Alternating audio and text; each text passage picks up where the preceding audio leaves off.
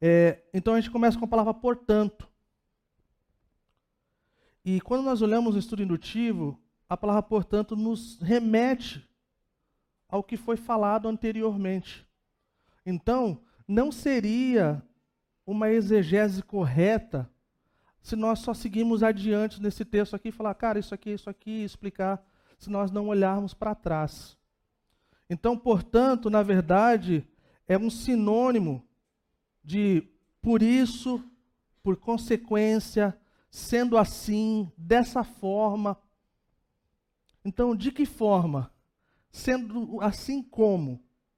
Então, nós olhamos para o capítulo 1. Nós não vamos ter tempo de explorar e poder ler e explicar é, todo o capítulo 1 mas eu gostaria de fazer um pequeno panorama, ou talvez uns pontos altos, que nos ajude a entender a perspectiva do coração de Paulo, que foi para com seu filho na fé, Timóteo, o qual se estende para nós, cada um de nós. Então vamos ver que naquela parte que foi lida para homens fiéis, inclui mulher também. São homens e mulheres fiéis. Então, pensando nesse capítulo 1, ele, ele é inteiro nessa perspectiva de que é um incentivo à fidelidade. Então, Paulo se encontra, então, numa prisão romana, é, na perspectiva de que seria executado, à espera da sua execução. Então, ele escreve, né, para esse filho, né, Timóteo, lá no versículo 2, ele fala, capítulo 1, versículo 2, a Timóteo, meu filho amado, o meu amado filho. Então ele é um filho na fé, alguém que Paulo investiu. E então nesse incentivo à fidelidade, ele fala de várias coisas que são muito pertinentes a nós entendermos o contexto. Né? Ele fala, ele começa com uma saudação, Aí ele fala de coisas boas, de memória. Ele fala uma coisa que chama a nossa atenção acerca do nosso tema da conversão e discipulado, que ele fala assim que a fé que ele via naquele jovem, ele veio da avó e veio da mãe e agora se encontra nele. E aí ele segue adiante, ele exorta esse filho amado a ser corajoso, a ser ousado. É importante lembrar que quando o Senhor nos encoraja nas Escrituras acerca de sermos corajosos e ousados, é porque nos falta coragem, é porque nos falta ousadia de tempo em tempo.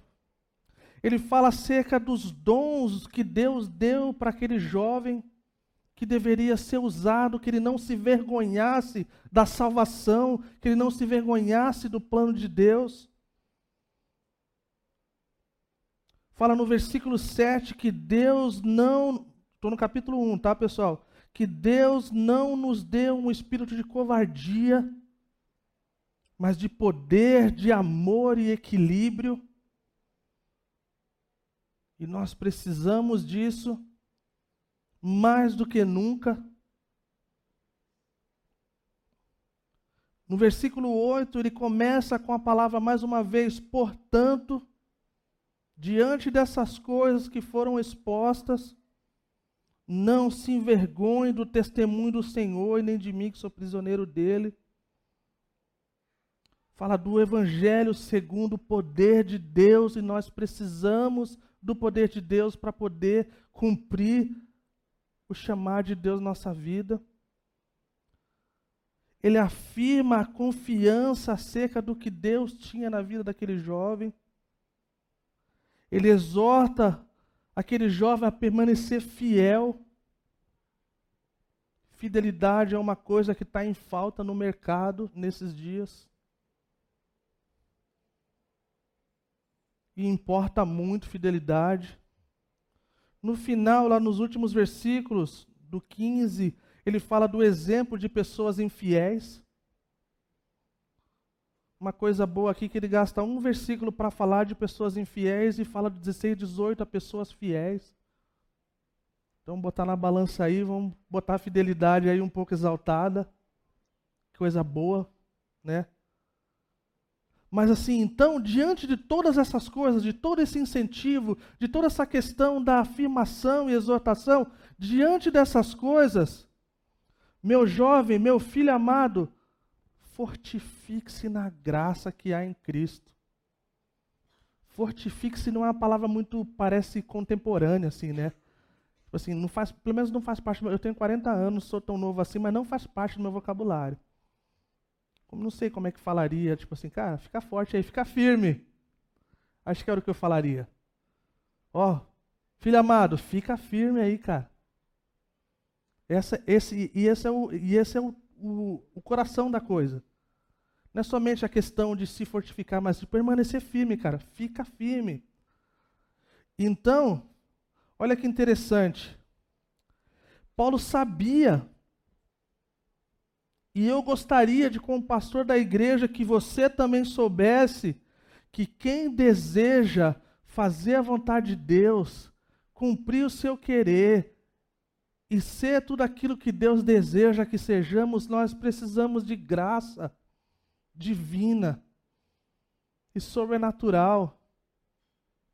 E Paulo, então, dentro desse, dessa perspectiva de um encorajamento ao seu filho que há uma leitura de 25 encorajamentos de Paulo para Timóteo. Na, se vê nas cartas, você consegue pontuar.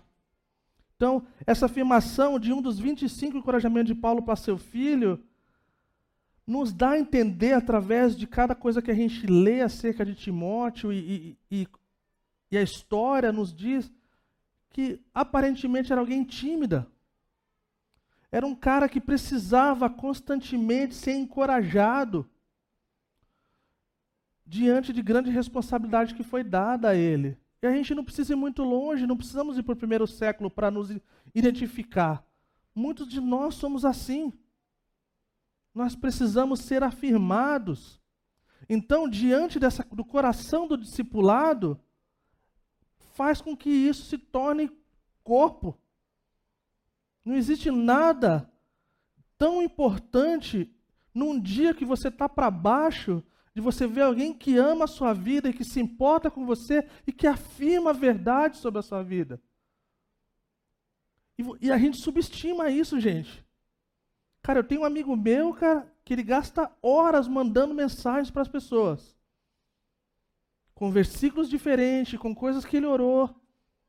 E eu falo, gente, você pode estar, cara, como for. Quando você pega alguma coisa que alguém orou por você, alguém pensou em você, cara, isso faz diferença. Então ele está falando aqui, ó, cara, talvez você é tímido, talvez você esteja desencorajado, cara, talvez está pensando, cara, que cara maluco, mais responsabilidade, cara, que eu.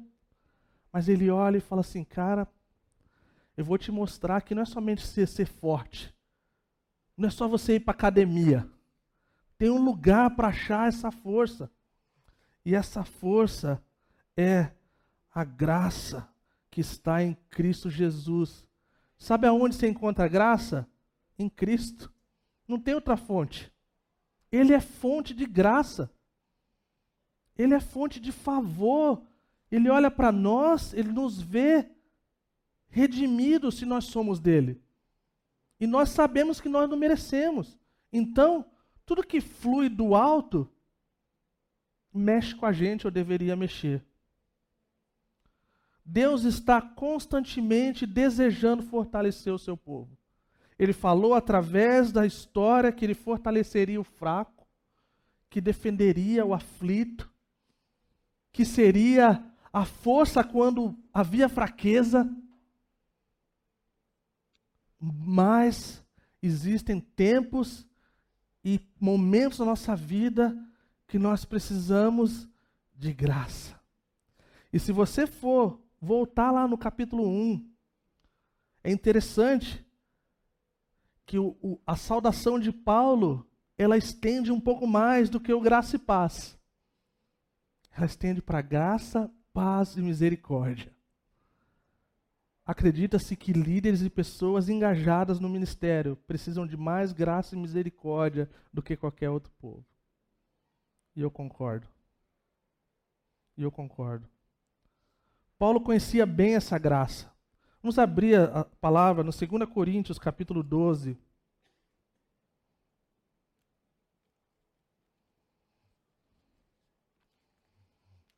Um texto muito conhecido para muitos de nós.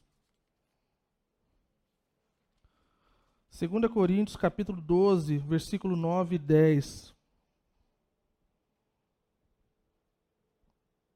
Vamos lá, a partir do versículo 8.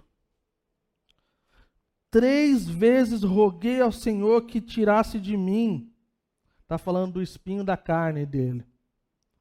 Versículo 9. Mas ele me disse: Minha graça é suficiente para você, pois o meu poder se aperfeiçoa na fraqueza. Portanto, eu me gloriarei ainda mais alegremente em minhas fraquezas, para que o poder de Cristo repose em mim. Olha isso, gente. A minha graça, o Senhor falou: a minha graça te basta. A minha graça é suficiente para você. Quer saber, Paulo? Você está com esse espinho na carne aí, cara? Mas quer saber? Descansa na minha liderança. Descansa no que eu tenho para a sua vida. E assim o Senhor faz conosco. Assim o Senhor faz conosco. Amém? E ele segue então: fortaleça-se. Voltando para o texto. Na graça que há em Cristo Jesus e as coisas que me ouviu dizer na presença de muitas testemunhas. Que coisas são essas? Quais foram as coisas que o jovem Timóteo ouviu diante de testemunhas e, e pessoas? Nós sabemos e já estudamos sobre a questão de como funcionava o discipulado no primeiro século. Essa questão de estar perto, essa questão de querer aprender com o mestre, ser como o seu mestre, fazer as coisas que o seu mestre fazia. Imaginem um dos teólogos e missionários mais radicais que o mundo já viu. Imagina você tímido, com medo, diante desse cara e recebendo graça, e recebendo exortação, e recebendo palavras. Paulo lembra das, falando, Timóteo, lembra das coisas que eu preguei, lembra das coisas que eu ensinei quando você estava junto. Há quem diga que talvez possa ser essa testemunha, pode ser a questão da ordenação pastoral de Timóteo, onde outros líderes afirmavam sobre a vida dele, nós seguimos esse exemplo quando nós ordenamos alguém como pastor. Nós chamamos diante das muitas testemunhas que é o corpo de Cristo e nós afirmamos o dom de Deus sobre a vida da pessoa que está sendo ordenada. Em 1 Timóteo, capítulo 6, versículo 12, dá essa ideia. A gente pode ler para nos ajudar aí 1 Timóteo capítulo 6, versículo 12. Vamos lá, versículo 11. 1 Timóteo capítulo 6, versículo 11. Você, porém, homem de Deus, fuja de tudo isso, busque a justiça, a piedade, a fé e o amor, a perseverança e a mansidão. Combata o bom combate da fé. Tome posse da vida eterna para a qual você foi chamado e fez boa confissão na presença de muitas testemunhas. Pode ser disso que ele está falando. Nós precisamos dessas testemunhas, pessoal. Nós precisamos para viver, nós não precisamos, nós não, tem, não precisamos ter necessidade de sermos afirmados para a nossa identidade ser formada. Não é isso que eu estou falando. O que eu estou falando é que a questão do discipulado, a questão do cuidado um do outro, na verdade, é, o tema de, de conversão e discipulado pode ser vice-versa, discipulado e conversão. Acredita-se que o discipulado pode acontecer antes da conversão. Acredita-se que o cuidado ele é uma porta de entrada aos corações duros. Então, quando nós olhamos para o que nós temos proposto como comunidade, de uma comunidade que existe para conectar as pessoas com Deus, umas com as outras e com o mundo, isso nos lembra que nós precisamos cuidar uns dos outros Isso nos lembra que nós precisamos ensinar uns aos outros, nós devemos ser testemunhas e sermos aquelas que são testemunhadas. Então a gente vai ver pessoas sendo tocadas por Deus e os seus corações sendo transformados. E seguindo adiante, ele fala então: confie a homens e mulheres fiéis que sejam também capazes de ensinar os outros. Nos dias de hoje, falar que Deus nos dá dons, talentos, recursos e coisas que não é para nós é revolucionário. Que o que é meu é meu, eu conquistei. Tire Deus daí daí para você ver o que, que é seu. O que nós ouvimos é que Deus é o universo. Não, ele não é. Ele é o, ele é o criador do universo. Isso é ortodoxia. Deus é o criador do universo. Ele é o que sustenta tudo na palma de suas mãos. Ele é tão grande que os céus dos céus não pode detê-lo. Então, o seu salário, o seu tempo, a sua casa, os seus dons, a sua graduação, a sua seja o que for, vem de Deus. O autor de todas as coisas, o criador de todas as coisas. Então, quando nós vemos isso aqui, nós lembramos que não é para nós. As coisas que nós ouvimos e testemunhamos e vivenciamos, elas têm um propósito. Se quisermos cumprir o chamado de Deus na nossa vida e sermos o povo que Deus deseja que sejamos, precisamos investir, treinar e liberar pessoas.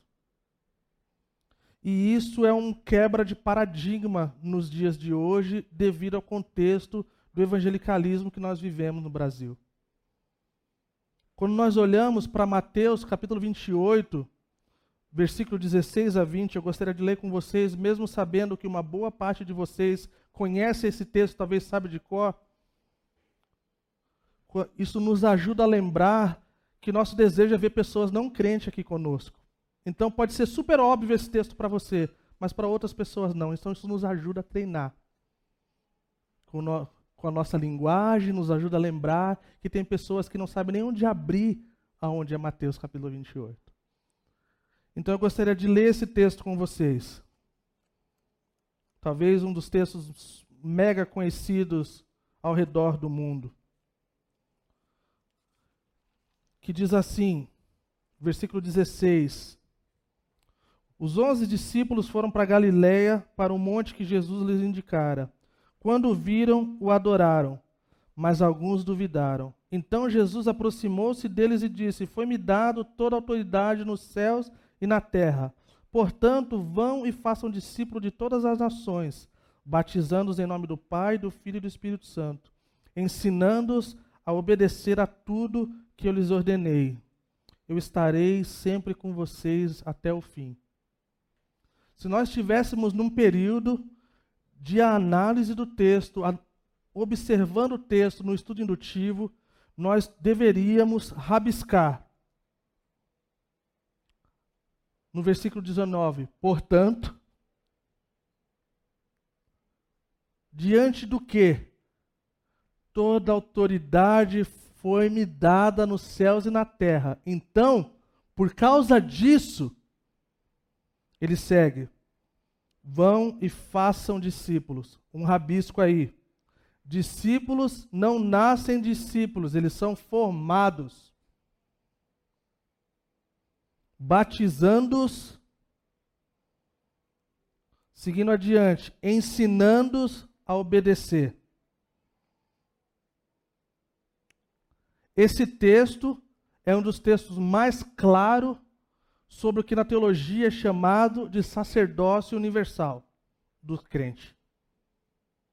Nós, de alguma forma, interpretamos no passado que isso aqui era coisa de missionário que ia para a África, queria para a Ásia. Então, nós sentamos no banco de trás e ficarmos de boa. Eu já falei isso, já teve essa frase aqui na igreja, eu toquei o pau um tempo atrás, logo quando eu cheguei. Que missão é feito. Lembra disso aí? Missão é feito com, com o pé de não sei quem, com o joelho de que ora e com a mão de contribui. Já ouviram falar disso aí? Missão é feita com o pé dos que vão, com o joelho dos que ficam e oram, com a mão dos que dão. E aí eu falei, mano, missão é feito com todo mundo, com todo pé, com todo joelho e com toda a mão aberta. Acabou. Não é do fulano, é o meu pé. Não é o joelho do ciclano que tem um negócio com oração. Também. Mas é o meu joelho. Ah, das finanças, não é do, do fulano lá que é generoso. Não, é, a, é sou eu. É a gente. Então, isso nos remete ao discipulado e à conversão, que não é feito para um grupo especial.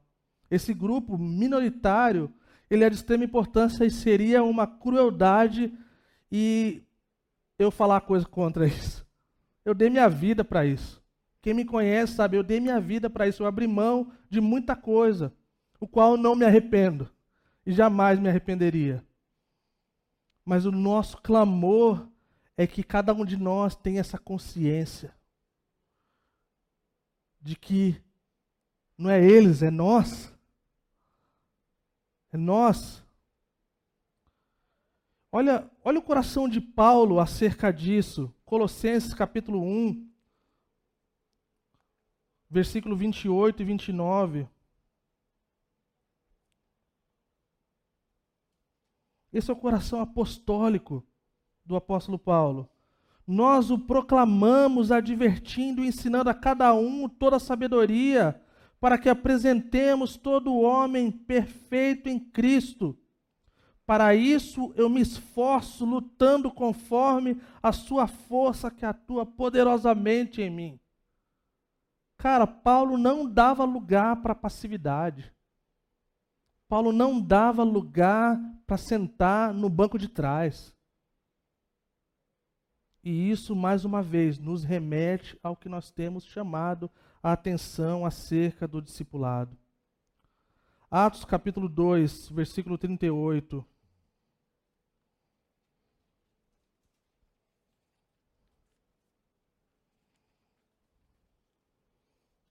Atos capítulo 2, versículo 38, diz assim: Pedro respondeu: Arrependam-se, cada um de vocês seja batizado em nome de Jesus Cristo para perdão dos seus pecados e receberão o dom do Espírito Santo.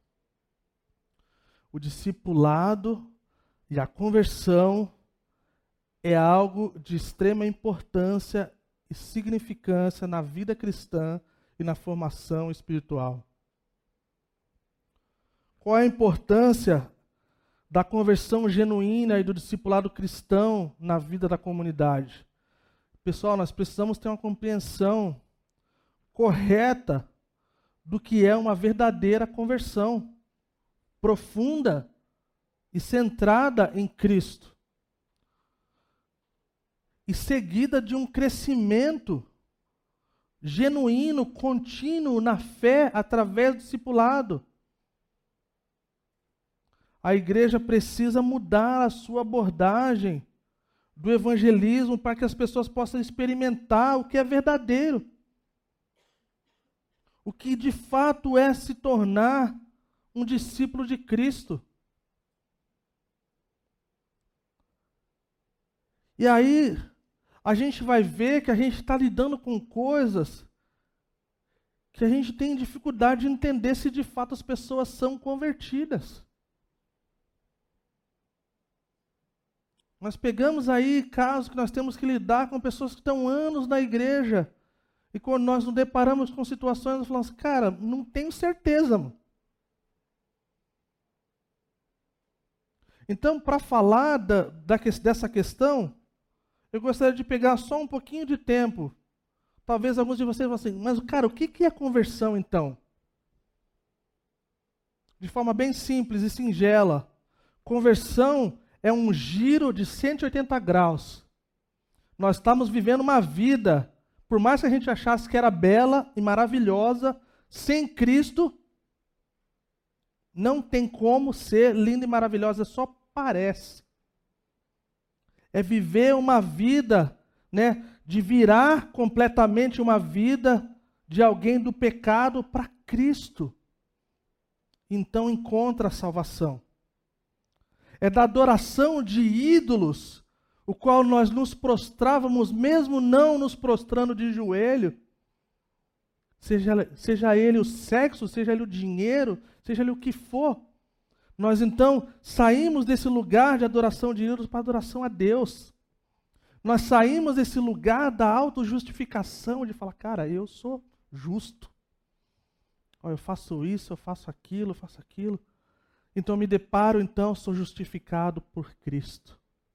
É uma obra que só Ele pode fazer.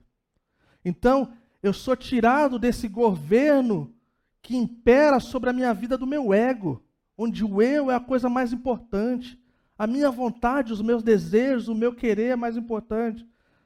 Então me submeto ao governo de quem é capaz de governar com santidade, com pureza, com justiça, que não tem rabo preso com ninguém, não tem sombra de nada que é ruim. A conversão acontece quando Deus desperta aqueles que estão espiritualmente mortos e os capacita a se arrependerem dos seus pecados e terem fé em Cristo. Podemos lembrar desses dias. E eu nunca vou esquecer do dia que isso aconteceu para mim. Porque eu tinha consciência, naquele momento, eu tinha plena consciência. Se fosse um desenhista como o Matt, eu teria desenhado, eu tenho a imagem na minha cabeça, mas nunca vou conseguir, eu só consigo fazer um hominho com, os palitinhos assim. Mas eu, é, eu consigo. A imagem que eu tinha era que era uma máquina de lavar que saindo toda coisa ruim assim. E o Senhor me purificando. E foi o dia que eu me senti mais puro na minha vida. E desde aquele dia, minha vida nunca mais foi a mesma. É uma mudança radical naquilo que cremos e fazemos. Não dá para ficar a mesma coisa, gente. Não dá.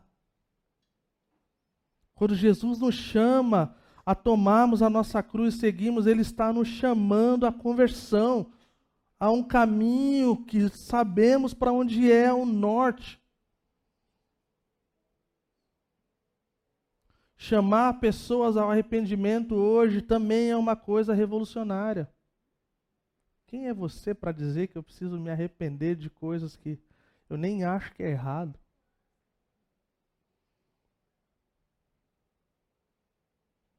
Quando nós olhamos para as Escrituras, a gente é lembrado de que aquele que roubava não rouba mais. Aquele que traía não trai mais. Aquele que era alcoólatra não bebe mais. Aquele que não entendia o que foi criado para ser e vivia do lado oposto, não faz mais isso. E a lista segue, pessoal. Segue acerca das nossas paixões, segue acerca da nossa sexualidade, segue acerca dos nossos prazeres e desejos. E não, no final, o que importa é o que Deus fala para a gente. As pessoas podem falar o que quiser, mas o que constitui a verdade é a verdade.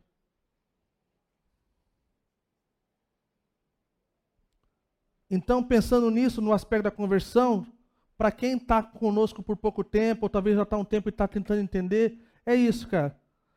Tem vários elementos que você pode pensar e que pode te ajudar uma coisa que é muito normal é você não ter convicção de que se você morrer, você vai para o céu. Isso era uma coisa que me atordoava. Nem dormir eu queria. Eu era sonâmbulo. Para mim, dormir três, quatro horas na juventude, tipo assim, tá beleza. Agora, se deixar agora, filho, a confiança da salvação me leva por.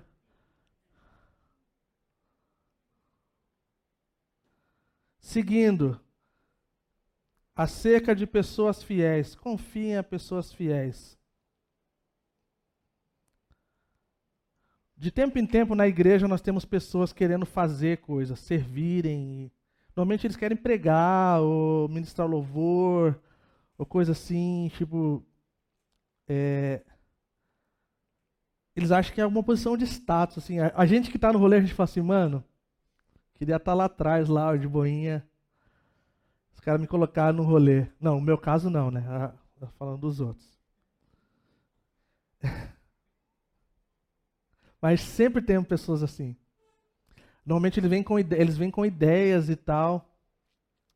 A gente faz uma avaliação básica assim de alguns segundos e falam: hum, não vai rolar. Na Calvary Mundial, há esse discurso acerca de um acróstico chamado FAT.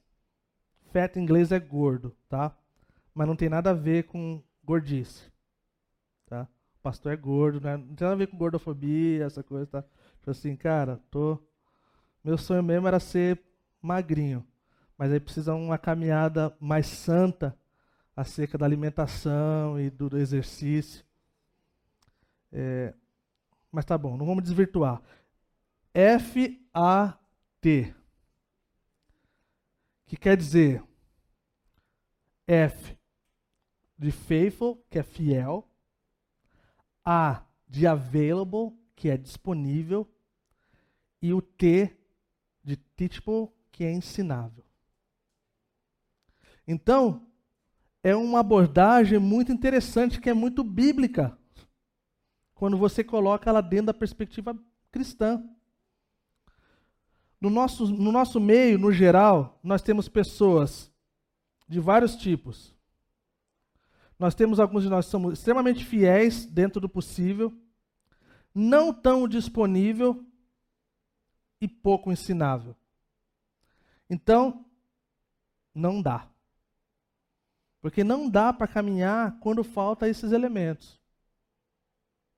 Não dá. Mas aí, mas eu não sou assim, tá bom. Vamos lá. Cara, como é que funciona essa coisa? Alguns de nós somos disponíveis, ensináveis, mas falta fidelidade pessoa não consegue por muito tempo.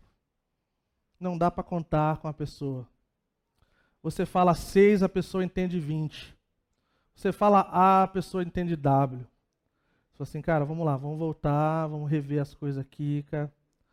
Então, um exemplo de pessoas que querem servir, serem qualificadas na questão de serem fiéis, a confiar isso essas pessoas que sejam capazes de reproduzir, é o mínimo de requerimento.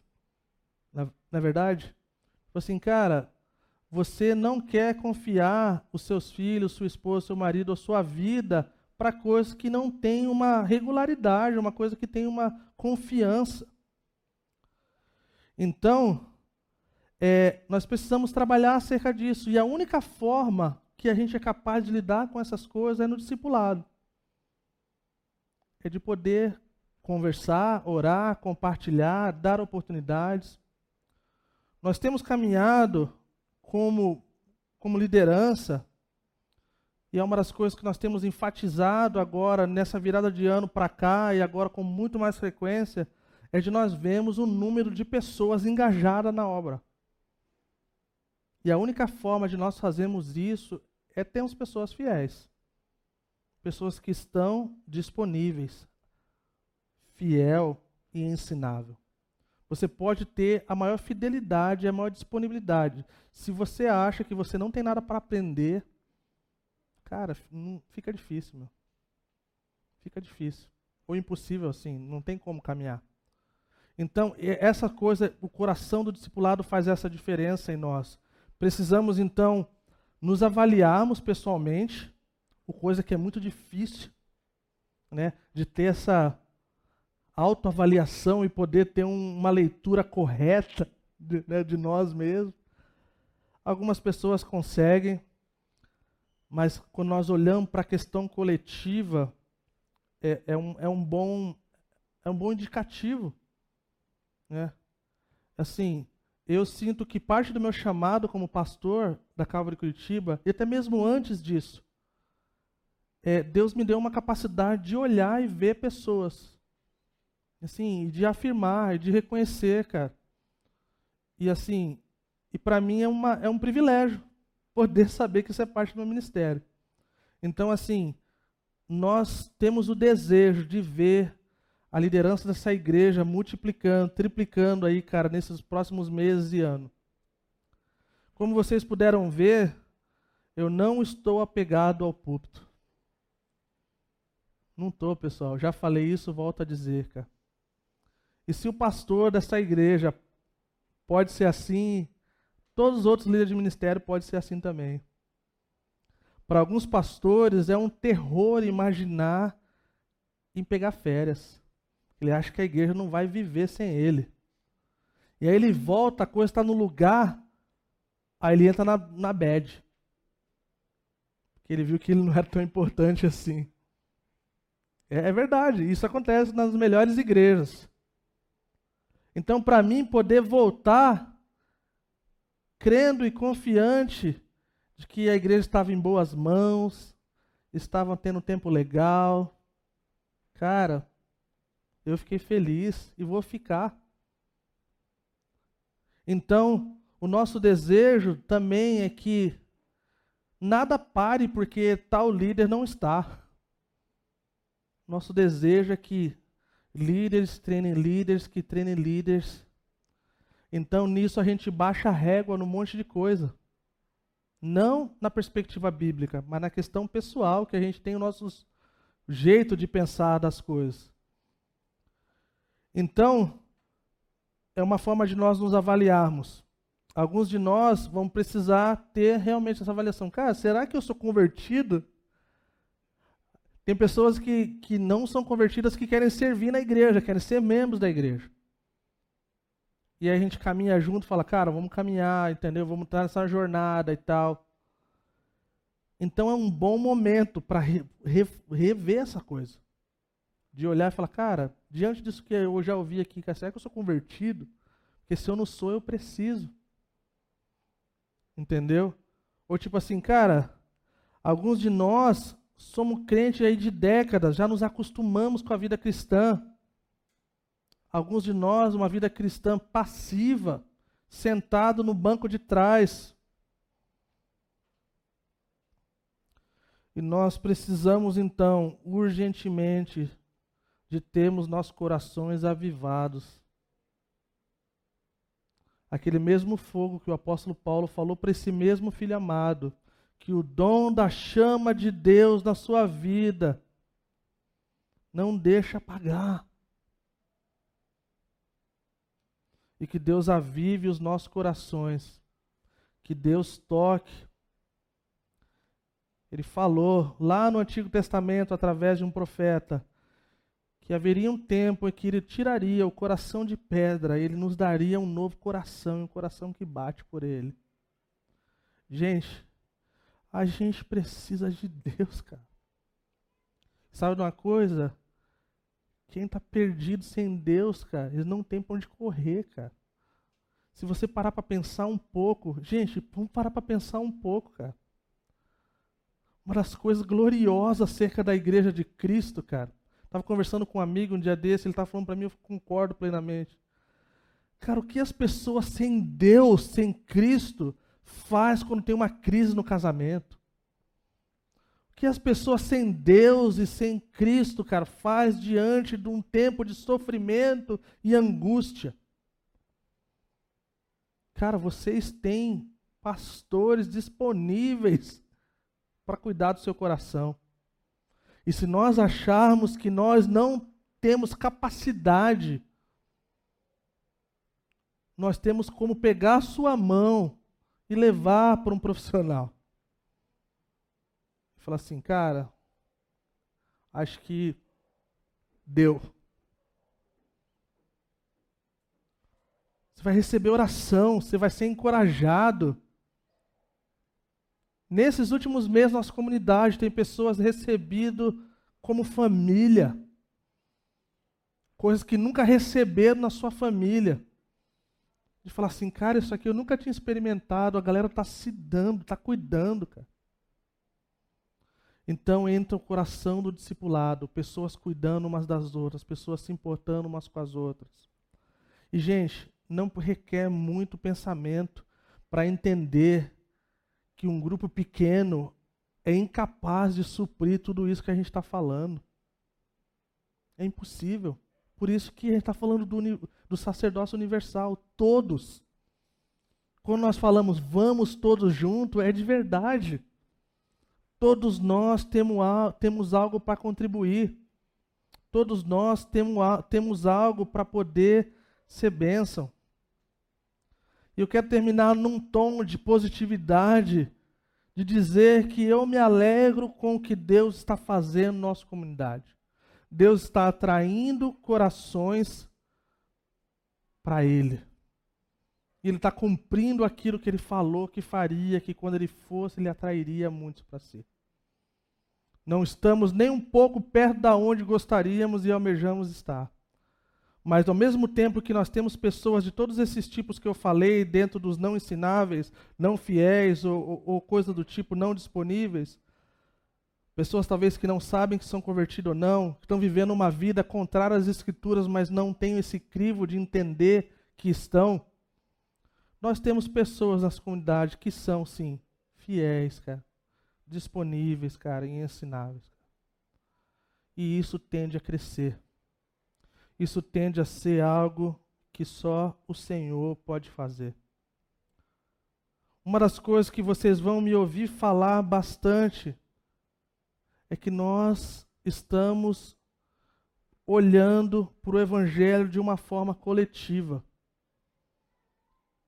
Eu vim da Serra Gaúcha agora, antes, depois cheguei da Noruega. Estávamos com 14 pastores com o coração voltado para a parte sul do país.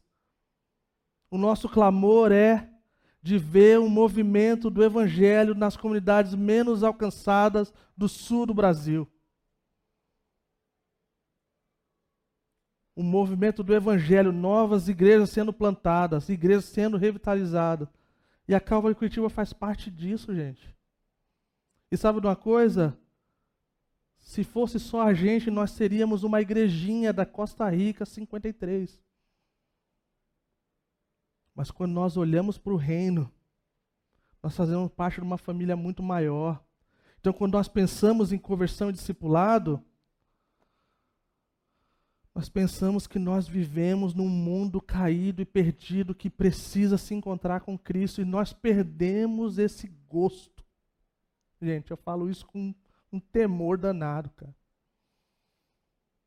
Alguns de nós perdemos, uma boa parte de nós perdemos o gosto do que é ver pessoas se convertendo. Cara.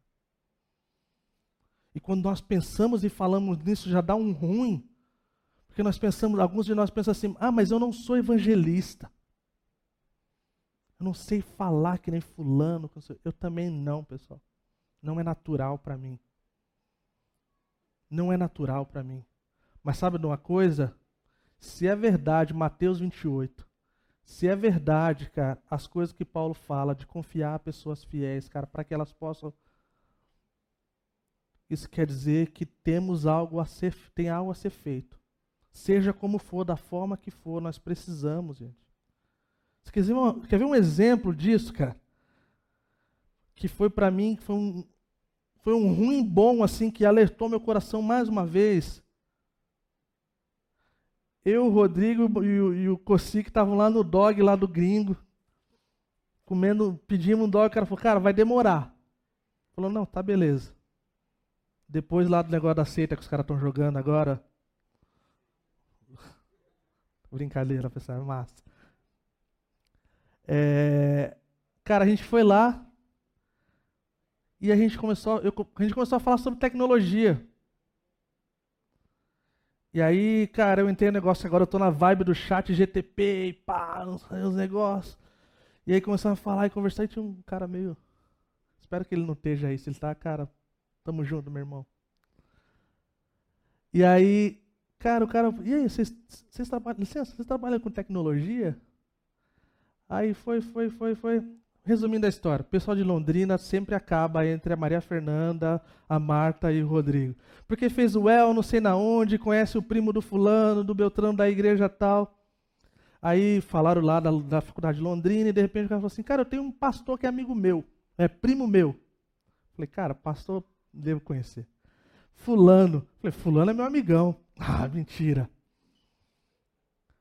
Cara, resumindo a história nós perdemos o tato de convidar até pessoas para a igreja. Olha o cara falou para mim assim, falou para a gente de final. Então, rola um convite assim, um, um visitar, um... Falei, cara, você é meu convidado especial.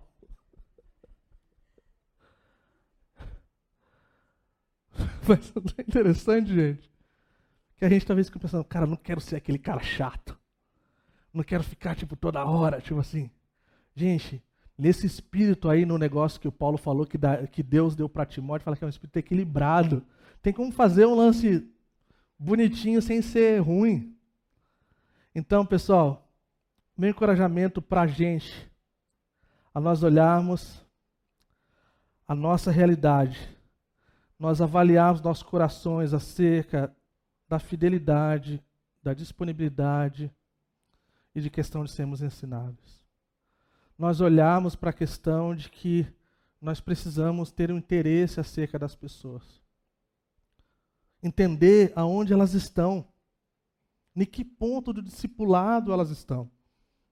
Elas estão no, no ponto de que ainda não, não se converteram, já se converteram não estão nos primeiros passos, já estão há muito tempo e precisam de um tranco. E eu fecho nesse tom dizendo que nós estamos falando de relacionamentos verdadeiros, não falso, não com uma intenção, com um coração errado, mas algo genuíno, algo que de verdade se importa com as pessoas. Lá fora, pessoal, as pessoas estão sentindo falta de bondade. As pessoas não estão mais acostumadas com bondade. Vamos ser o povo da bondade.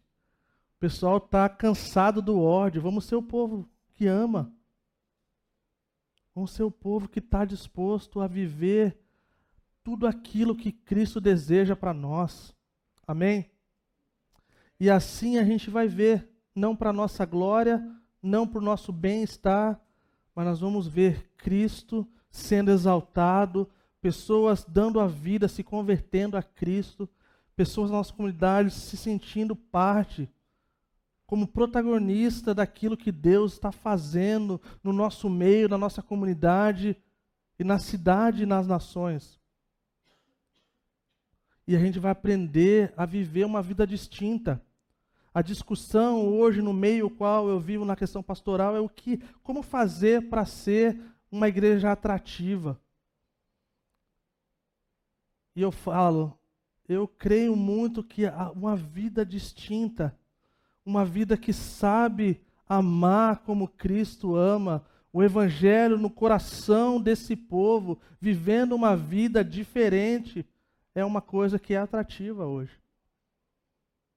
Quando as pessoas veem a forma que nós tratamos umas às outras, quando as pessoas veem a forma que nós nos damos, da forma que somos generosos, a forma que nos importamos, como lidamos com as nossas relações, seja com os nossos cônjuges, ou com os nossos filhos, ou com os nossos amigos.